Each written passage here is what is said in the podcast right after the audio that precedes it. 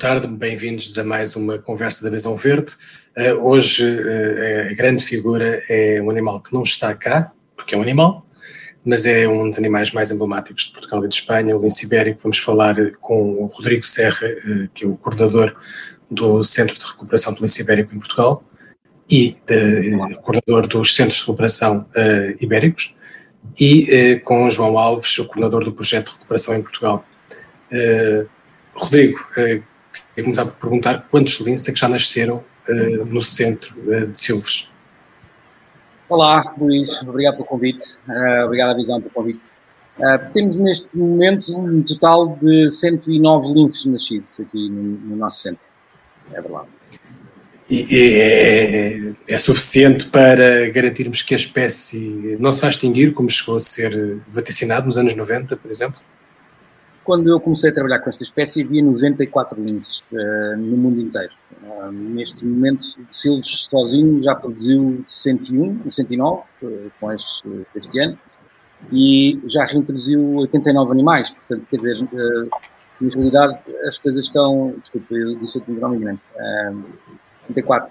Portanto, as coisas estão a andar, a andar bem, uh, no conjunto dos centros todos estamos a andar bem. A última estimativa que temos uh, das populações de linces selvagens são uh, de, no final de 2019, 2020, aliás, 2019 eram 855 e esperamos com alguma um, alegria chegar aos mil ou muito perto dos mil este ano no fim de, de, de, quando fizermos o censo de 2020, chegarmos a, aos mil. Portanto, sim, as coisas estão a andar bem, estão, estão a recuperar, muito à conta da recuperação das populações fonte na Andaluzia, mas também muito à conta dos trabalhos feitos nos centros de cria e da produção desses animais todos que, que fundaram estas novas populações. Mil animais é um número, acima de tudo, simbólico, mas na verdade o, o lince já passou, já, já subiu um, um degrau na escala de vulnerabilidade, já passou, uh, pelo menos em Espanha, de uh, espécie criticamente em perigo para espécie em perigo, o que é já uma grande vitória. Não, sem dúvida, são, vários, são várias fases, são várias etapas, digamos assim. Conseguimos tirar o, o lince de criticamente ameaçado e passá-lo a ameaçado só, que em si é uma, uma grande vitória. Uh, mas não chega, temos que passá-lo de ameaçado a vulnerável e de vulnerável a, a pouco preocupante e, e, temos este trabalho todo pela frente. Portanto, ainda faltam uns bons anos de conservação, faltam uns bons anos de trabalho e falta criar mais populações, mas, mas estamos bem, estamos a, meio do caminho, digamos assim, uh, mas com resultados que são muito animadores do ponto de vista da cria em cativeiro, temos conseguido um, temos conseguido, de facto, manter a genética e reproduzi-la e fornecer estes animais para projetos de reintrodução. E os projetos de reintrodução têm escolhido as áreas certas, com as condições certas, para que estes animais, uma vez estando lá, se instalem e, e, e reproduzam e cresçam exponencialmente. E é isso que está a acontecer. Falta ainda um, falta ainda um bocado de caminho, mas um, está a correr muito bem, sem dúvida. João, gostava de lhe perguntar, enquanto coordenador uh, do, do, projeto de recuperação em Portugal, uh, se deixássemos a natureza seguir o seu curso uh, e se não tivéssemos, se não tivesse havido este esforço dos dois países, Portugal e Espanha, que se juntaram para salvar o, o lince, o que aconteceria ao lince? Aqueles 94 animais não seriam com toda a certeza suficientes para garantir a continuidade, continuidade da espécie? Boa tarde, muito obrigado também pelo convite. Com certeza que não. Portanto, o lince sozinho com os níveis que estava na transição do século, não teria provavelmente probabilidade de sobreviver. E pegando naquilo que o Rodrigo disse e reforçando, eh, este processo não é uma corrida de 100 metros, é uma maratona eh, e não é uma maratona de uma pessoa só. Portanto, é uma maratona de uma equipa alargada que envolve desde logo os centros de reprodução. O Rodrigo, neste momento, coordena e já coordenou também no passado os quatro centros ibéricos, que existem três em Espanha e um em Portugal, onde se faz a reprodução, um, e também uh, toda a componente de preparação do seu habitat natural, dos territórios onde ele tem vindo a ser ou reforçado ou reintroduzido, como foi o caso uh, do Val do Guadiana a partir de 2014, 2015. Um, isto envolve a componente técnica diretamente relacionada com o lince, mas depois envolve os proprietários. Nós temos que ter a noção, e isso é uma, uma ideia que ainda prevalece um bocadinho na nossa população que os parques naturais, as reservas naturais, não são constituídas em Portugal em terrenos do Estado, são em terrenos uh, de proprietários privados, uh, sobre os quais nós temos que os envolver, temos que os informar, temos que os esclarecer, temos que os sensibilizar, e só com a colaboração dos proprietários, dos gestores de propriedades, gestores de zonas de caça, dos gestores florestais, dos proprietários de, de, áreas agrícolas e de áreas onde se faz pecuária extensiva, é que nós conseguimos, de facto, criar as condições no habitat natural para depois o lince poder ser libertado e poder ser, eh, sobreviver.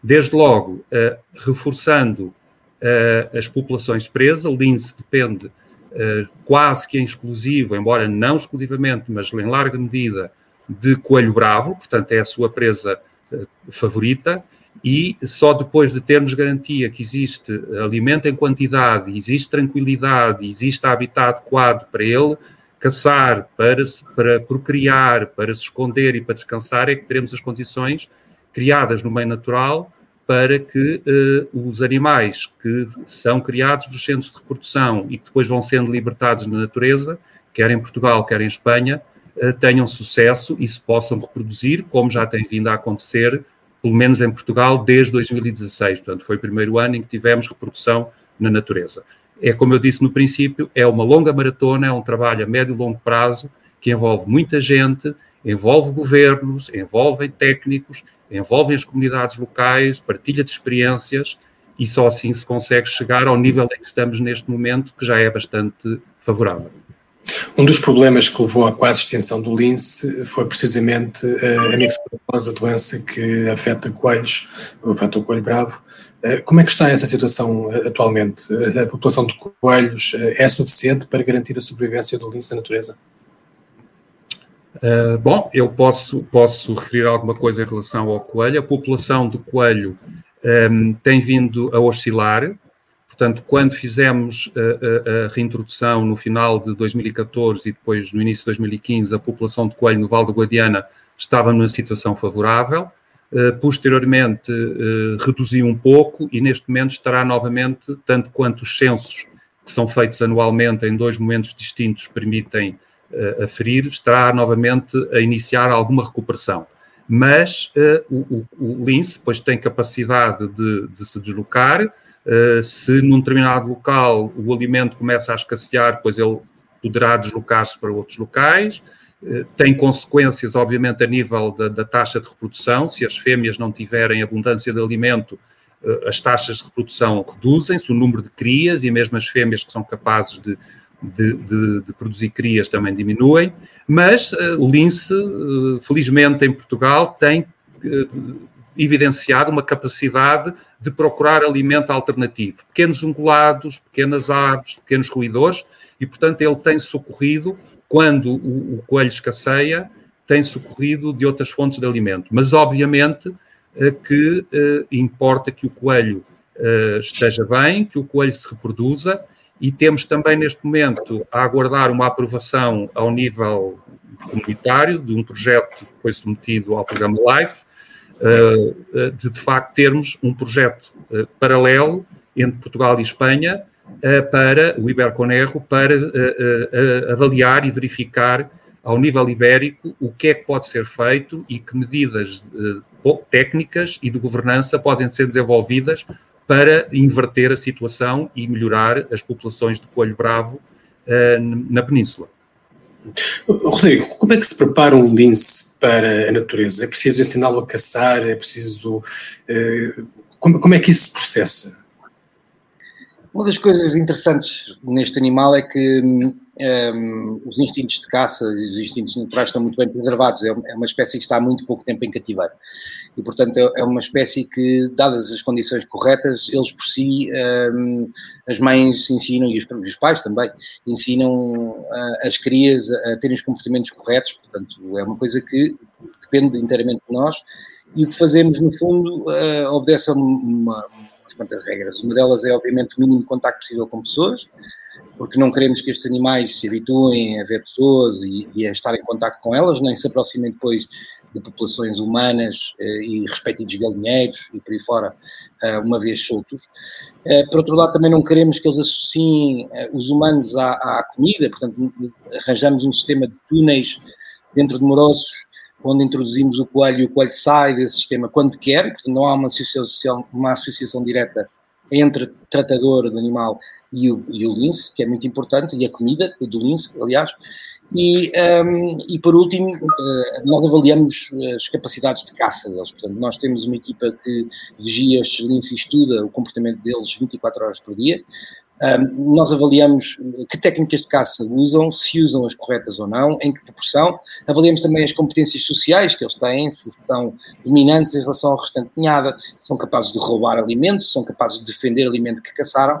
E, portanto, temos aqui uma condição de, de uma, um conjunto de condições, um, não só uh, técnicas, ambientais, portanto, todos os cercados são naturalizados, uh, têm uh, praticamente nada de artificial, é tudo à base de madeira materiais naturais, arbustos e por aí fora, e um, temos condições para garantir que eles, quando saem daqui, vão encontrar situações muito parecidas, se não iguais, nos seus locais de solta. E isso um, tem-se revelado um sucesso, ou seja, nós sabemos que por agora a, a taxa de êxito da reintrodução ao ano de vida, de, um ano após a solta, uh, está perto dos 70%, ligeiramente acima. Portanto, os animais saem daqui, de facto, com condições para sobreviver e, uh, melhor ainda, as grandes causas de mortalidade que enfrentam no campo são as mesmas causas de mortalidade que enfrenta qualquer outro lince que tenha nascido uh, nas mesmas zonas. Portanto, um, no fundo, os bichos aqui encontram as condições que vão encontrar lá fora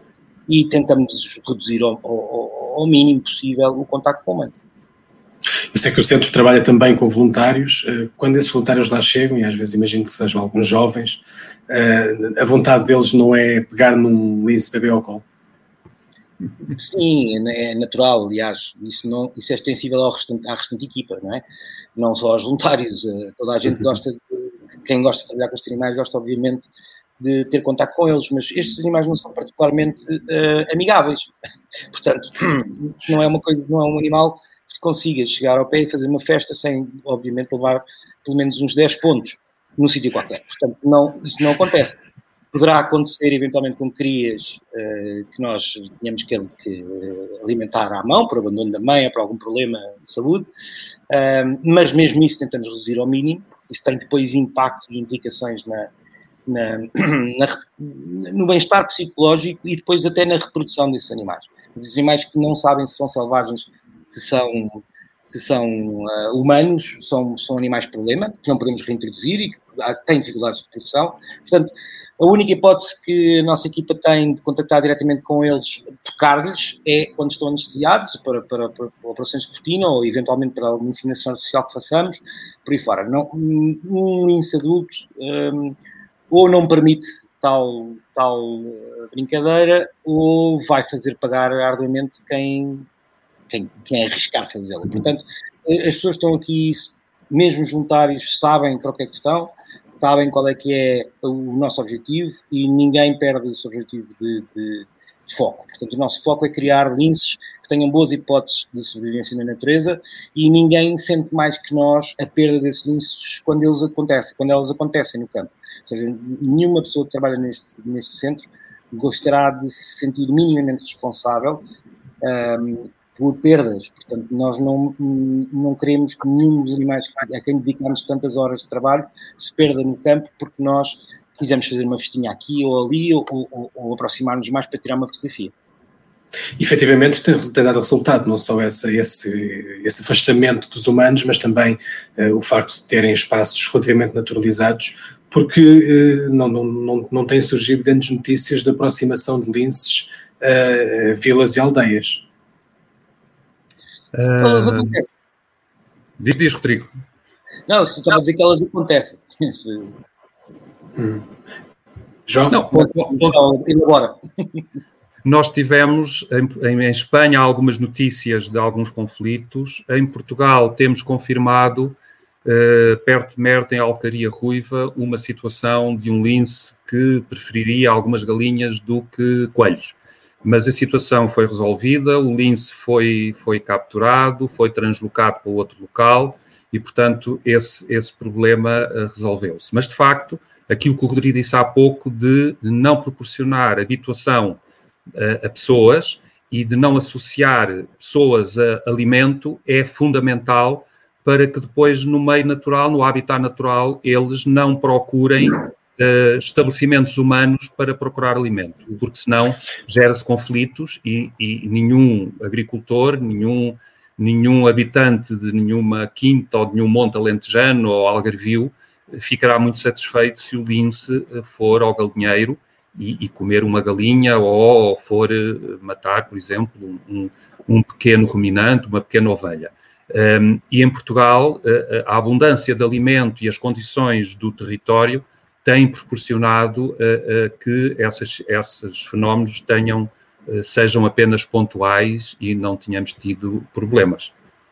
Infelizmente há outros problemas, nomeadamente os atropelamentos. É essa a maior causa de morte dos linces neste momento?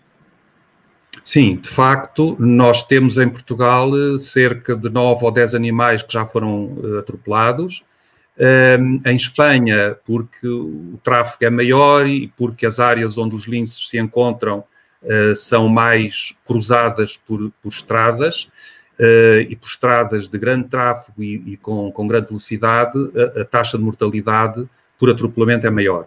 Em Portugal uh, tem, tem sido menos e com a colaboração quer das autarquias, quer das infraestruturas de Portugal, um local que para nós é considerado um ponto negro, comparativamente com Espanha será um pequeno ponto negro, uh, numa reta um, ehm, na Estrada Nacional 122, um, ehm, de facto, uh, onde já morreram três, uh, três lince e um ficou ferido.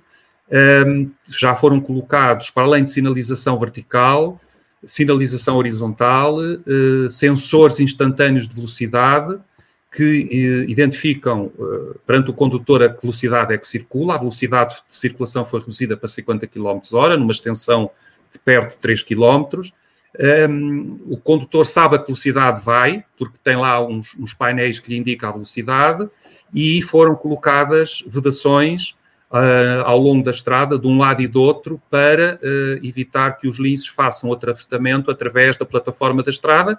Eles podem atravessar através de passagens hidráulicas que existem e que foram melhoradas algumas para que, de facto, os linces possam fazer o atravessamento. Mas, por vezes, eles não, não, não seguem estas nossas tentativas, estas nossas indicações, e volta e meia, pois aparece um lince atropelado. Mas, uh, em Portugal, uh, incluindo os atropelamentos, incluindo dois afogamentos, um lince que ficou preso numa vedação a tentar saltar uma vedação, ainda não atingimos o número de 20 mortos uh, na natureza. Portanto, há alguns animais desaparecidos, mas que podem estar em Espanha. Nós temos um animal que, que saiu da, do Val do Guadiana e depois foi capturado já perto de Barcelona. Uh, temos animais que foram libertados uh, a sul de Madrid, contornaram a zona urbana de Madrid e, e, vieram entrar em Portugal. Dois animais que nasceram em, em Silves, nasceram no Creneli e que uh, quiseram regressar a Portugal e, portanto, um, ehm, há uns que sabem muito bem como é que é de atravessar até autoestradas, outros nem tanto. Uh, mas, uh, como disse, não é ainda muito preocupante, mas quer através do, de, da atuação do ICNF, quer das infraestruturas de Portugal, quer também das autarquias, estamos a desenvolver medidas e o projeto, o novo projeto que se iniciou eh, no, no, final do ano passado, uma, um dos objetivos que, que, que, que, prevê é precisamente encontrar mecanismos não só de um, eh, assinalamento para os condutores da, da, presença de lince, eles, uma vez que quando são libertados, eles levam coleiras que emitem sinais, uh, quer de VHF, quer GSM, colocar receptores nos locais críticos que possam uh, alertar os condutores para a proximidade de um lince, eh, quer através de outros mecanismos, através de repelentes químicos que possam ser identificados e também colocados nas bermas das estradas para uh, afastar os linces de zonas críticas, mas isso é um processo que irá demorar entre 4 a 5 anos ao longo de, de duração deste projeto financiado pelo LIFE, o Links Connect. Quantos linces é que já foram libertados este ano? Este ano uh, foram libertados uh, sete animais e há um outro animal que não tinha ainda dimensão suficiente que será libertado agora em maio. Portanto, em 2021 já foram libertados oito animais, no total foram 47 animais libertados no Val do Guadiana. E estamos a falar de animais que são libertados nesta altura, porque esta é a altura para libertar os animais, esta altura eh, no início da primavera. É, portanto, até ao final do ano não teremos mais animais a serem libertados, é isso? Não, até ao final do ano não. Agora só no princípio do próximo ano, portanto, a, a época ideal é final do inverno, início da primavera, até antes do início da, da, da época de, de, reprodução. Isto por é duas razões. Diz, ah, diz? Diz, diz. Não, força. Não, por duas razões, porque uh, os, os, centros de reprodução estão, de alguma forma, uh, repletos de animais que já cumpriram a sua missão e, portanto, que, uh, que estão a ocupar espaço e, e, que nós estamos a tentar encontrar alternativas, tal como já foi feito com o Jardim Zoológico de Lisboa, onde está um casal de lince em exposição que esteve no Crenli e que neste momento já cumpriram, como disse, a sua missão, já não, já não são úteis para a reprodução, são muito úteis para sensibilizar e permitir à população ver um lince com alguma proximidade, portanto, em Lisboa. Há linces também no Zoológico de Madrid, há outros espaços em Portugal que pretendem ter linces em exposição, e isso para nós é muito útil porque libertará espaço nos centros de cria e, e, e o, o, próprio processo de captura dos animais, dos jovens, para serem libertados, cria perturbação nos centros de, de reprodução e, portanto, a, a, retirada convém que seja feito antes da época de nascimentos ou então só depois. Mas, de facto, o período ideal é uh, fim de inverno, início da primavera, e foi isso que aconteceu, quer com os linces que, que originários do Creli, que foram libertados em Portugal, quer com os que vieram de Espanha, e, e, os que saíram do Creli foram para a Espanha, porque esta troca, o Rodrigo depois certamente explicará isso melhor do que eu, uh, há um intercâmbio muito forte, quer a nível da libertação, quer a nível dos emparelhamentos, e é a genética que determina todo este mecanismo. Até precisamente por uma questão de diversidade genética, é, é, é isso, Rodrigo?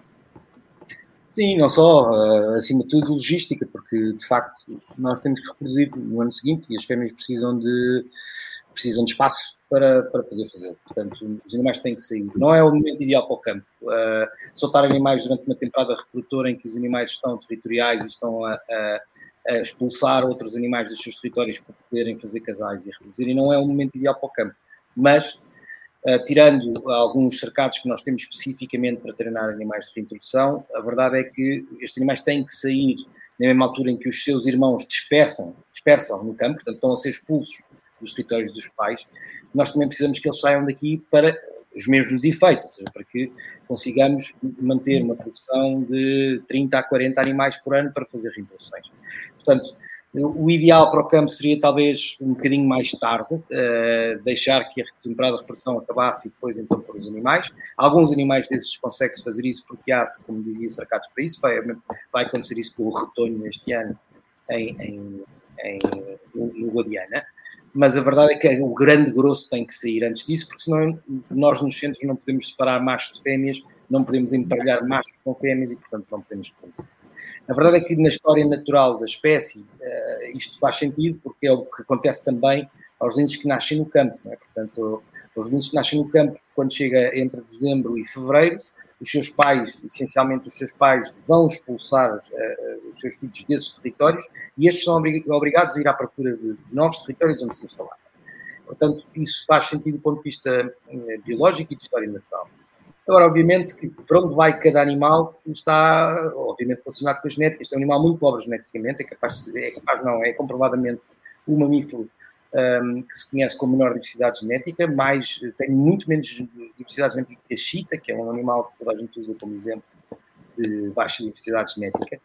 Um, é um animal que todo espremidinho não dará muito mais do que 4 a 5 fundadores totalmente não relacionados, não da mesma família, e como tal, a gestão genética destas populações é muito importante. Isso é um papel que os centros de cria têm, que é essencial. Nós aqui temos muito mais facilidade de gerir a genética, porque nós aqui podemos dizer que A vai reproduzir como B este ano e não dar outras hipóteses. Portanto, no campo, reproduzirá quem pode, quem é mais forte, quem tem os melhores territórios e, e, e poderá fazê-lo durante anos desafio e os X podem, inclusivamente, dominar toda uma zona de reintrodução só com aquelas métricas. Nós aqui conseguimos, de facto, dizer quem é que produz com quem, e depois, uma vez, uma vez que isso aconteça, os geneticistas que assistem o programa de cativeiro, que assistem também o programa de Iberlince, portanto, o programa de reintrodução ibérico, vão dizer, perante a composição genética de determinada população, o melhor lince nascido em cativeiro para ela é este. E, portanto, fazem uma distribuição genética. Nós uh, já libertámos 75 linces, como dizia há bocado, desses 14 foram para Portugal e os restantes foram para a Espanha, para onde faziam falta. Mas, como dizia o João, já recebemos 47 e os outros que não, não são do, do, do, centro foram recebidos de Espanha. Portanto, aqui o que interessa é manter a diversidade genética. É o grande desafio que temos pela frente é manter a diversidade genética, manter este animal são do ponto de vista genético, até porque temos vários problemas, como epilepsia juvenil, como critorquidismo, portanto, já problemas de falta de variabilidade genética que já põem em risco a espécie, e, portanto, esta gestão é muito importante e é o, e é o que se faz. A mesma coisa se tenta fazer depois, chegaremos a este ponto rapidamente, nas populações reintroduzidas, de tentar agora cresceram exponencialmente, gerir a genética de, dessas populações um, com animais uh, que façam lá falta, digamos assim, ou seja, tirar alguns e pôr outros, isso está ainda em definição, os protocolos que se vão usar para fazer isso, mas uh, é um desafio muito grande e é um desafio muito interessante que temos pela frente. Queria só fazer uma pequena pausa para mostrar uh, a quem nos está a ver algumas fotos e um pequeno vídeo de libertação de uh, linces este ano. Nós publicamos na Visão Verde, queria pedir à nossa produtora, a Carmo, para mostrar. Aqui estão, aqui estão eles. Reconhecem-nos uh, ou não? é difícil. Mas... Estes parecem ser dois dos nossos, Rosmaninho, mas não, é impossível reconhecer. É, é o Rosmaninho, é, é, é o Rosmaninho e o, e o Macho também, não é? E o Rochinó. Exatamente, eram esses dois. Vá lá, hein? passei o teste. Com distinção. que o pai não reconhecesse os filhos, mas pronto. É, são muito parecidos. E aqui está um pequeno vídeo da libertação.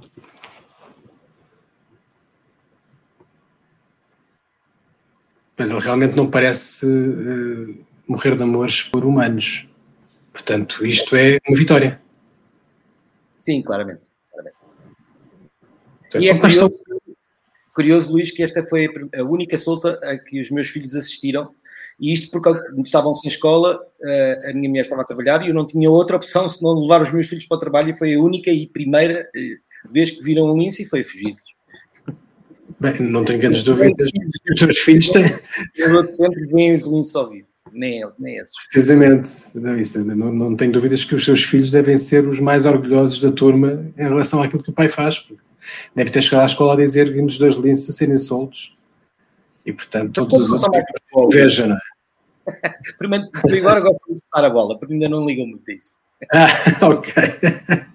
Muito bem.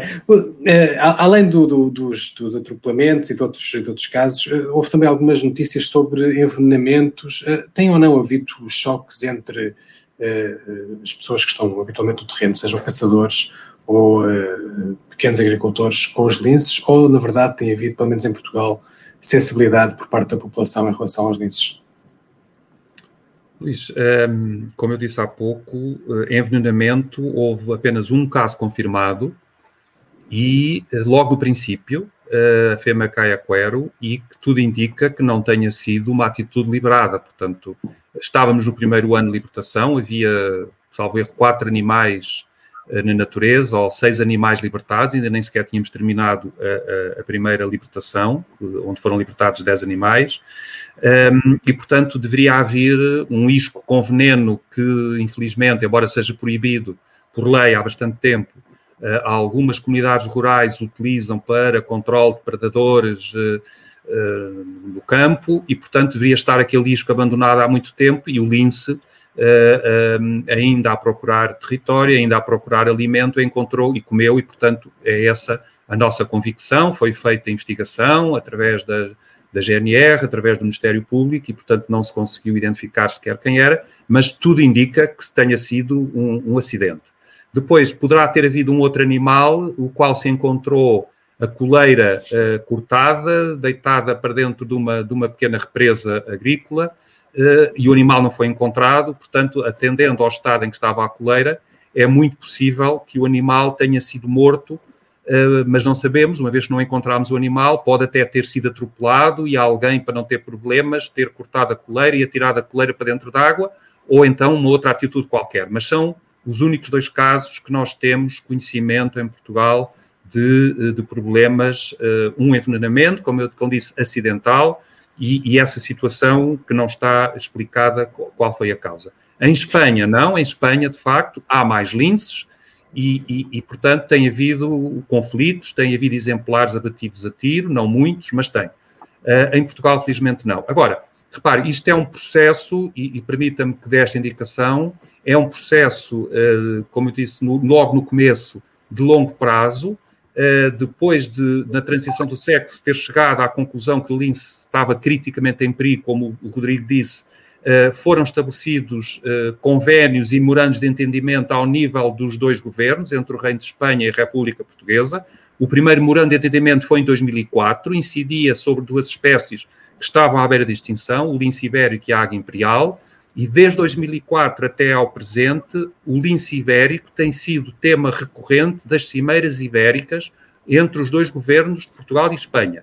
Foram assinados diversos eh, protocolos e diversos convénios. Os primeiros linces que foram para, para o Corneli, em 2009, foram com base num protocolo de cedência que foi assinado em 2008 entre eh, o governo de Portugal e o governo de Espanha. E, portanto, é um processo muito longo e depois houve um trabalho de preparação, de envolvimento das populações, dos autarcas, feito por colegas do ICNF e por outros agentes que foram, que foram uh, contratados para o efeito, que foram falando com as populações, foram esclarecendo, foram uh, obtendo uh, a percepção se de facto as populações na zona do Val do Guadiana eram ou não eram receptivas, e foram feitos, lançados alguns projetos, através de outras fontes de financiamento, onde também foram feitas algumas benfeitorias em algumas propriedades agrícolas e zonas de caça, que eram não só vantajosas para uh, os proprietários e para os gestores dessas propriedades, mas também para o lince, criando zonas de alimento, por exemplo, para o coelho, sementeiras para o coelho se alimentar, para aumentar a população de, de coelho, pontos de água para, para, para beberem, uh, construção de maroços também para, para beneficiar a reprodução dos coelhos uh, e, portanto, melhorando o habitat e, e, as populações.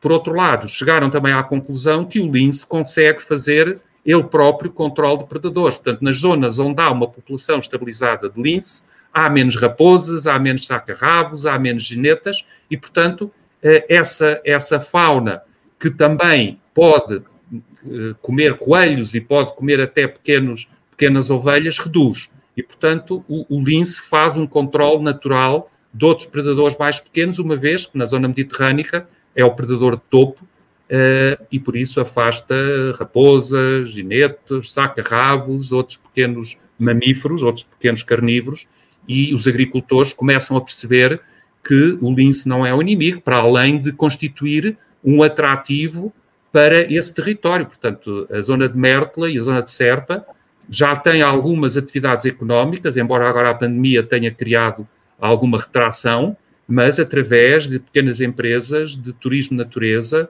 e, outro, e artesanato local e produtos até agrícolas que eh, tiveram o lince como tema e, e foi um, um fator de desenvolvimento e de atratividade para aqueles territórios que as populações e os autarcas locais eh, reconhecem.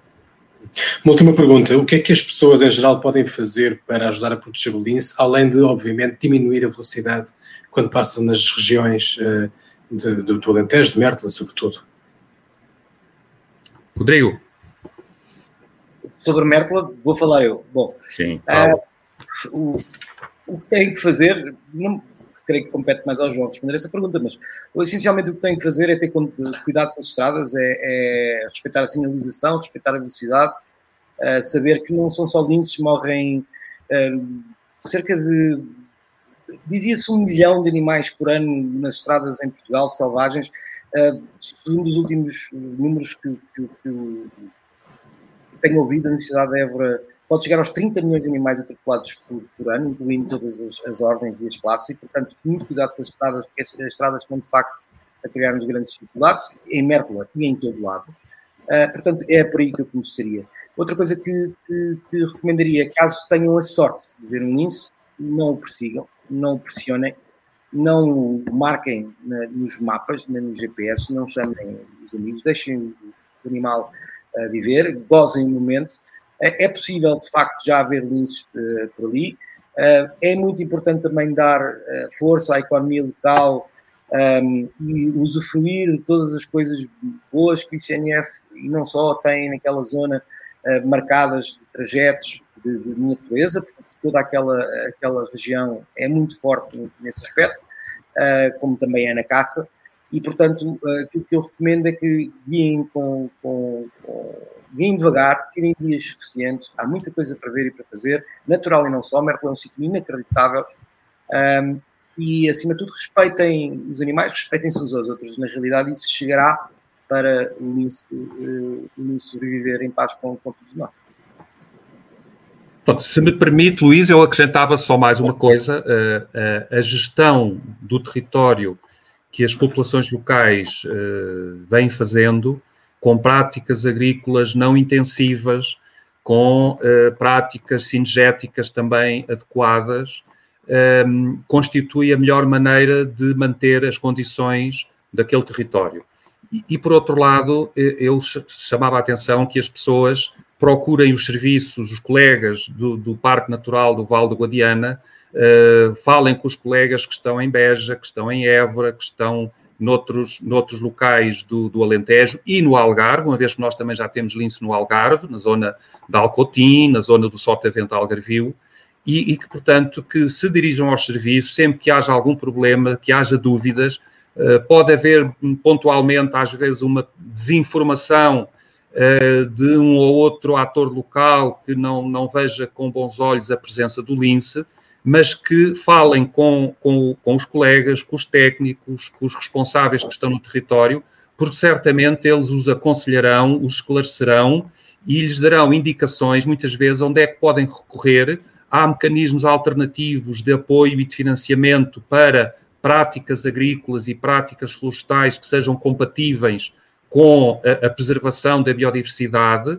Uh, e, portanto, muitas vezes as fontes de financiamento mais fáceis que levam à utilização agrícola intensiva, regadios muito intensos e muito extensos e práticas florestais também de, de, de, que, são lesivas para o território, uh, há mecanismos alternativos. E, portanto, se que dirijam aos serviços, falem com os técnicos, se esclareçam, falem com os autarcas também locais, com os presidentes das juntas de freguesia, que estão informados, e, e, e portanto, e pedir-lhes também, nós vamos agora fazer uma nova uh, uh, ação de envolvimento social, uma vez que aquele projeto que eu falei há pouco, o Links Connect, para além do reforço das populações, uh, privilegia o estabelecimento de canais de comunicação para, para, para potenciar o intercâmbio genético que o Rodrigo falou há pouco, criar corredores que facilitem o deslocamento de linces do Val do Guadiana para Donhanha ou do Val do Guadiana para a Extremadura espanhola ou até um bocadinho mais longe para,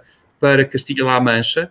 E, e, portanto, vão haver uh, colegas meus a trabalhar uh, no terreno, a falar com, com os presidentes das juntas de freguesia, a, a falar com dirigentes de associações locais, de caçadores, de agricultores, que os ouçam, que lhes ponham os problemas e, e todos em conjunto, de certeza, que iremos manter as condições do território que proporcionaram que o Val do Guadiana fosse a zona escolhida para a, a, primeira reintrodução em Portugal e que, de acordo com aquilo que for definido como os tais corredores de dispersão e aquilo que for identificado como uma potencial segunda área de reintrodução, possa uh, ter o mesmo sucesso que teve este processo que, se iniciou no terreno em 2014, mas, como eu disse, re, uh, reta, uh, uh, começou muito para trás, cerca quase de 20 anos atrás, para que, passados 15 a 20 anos, se pudesse concretizar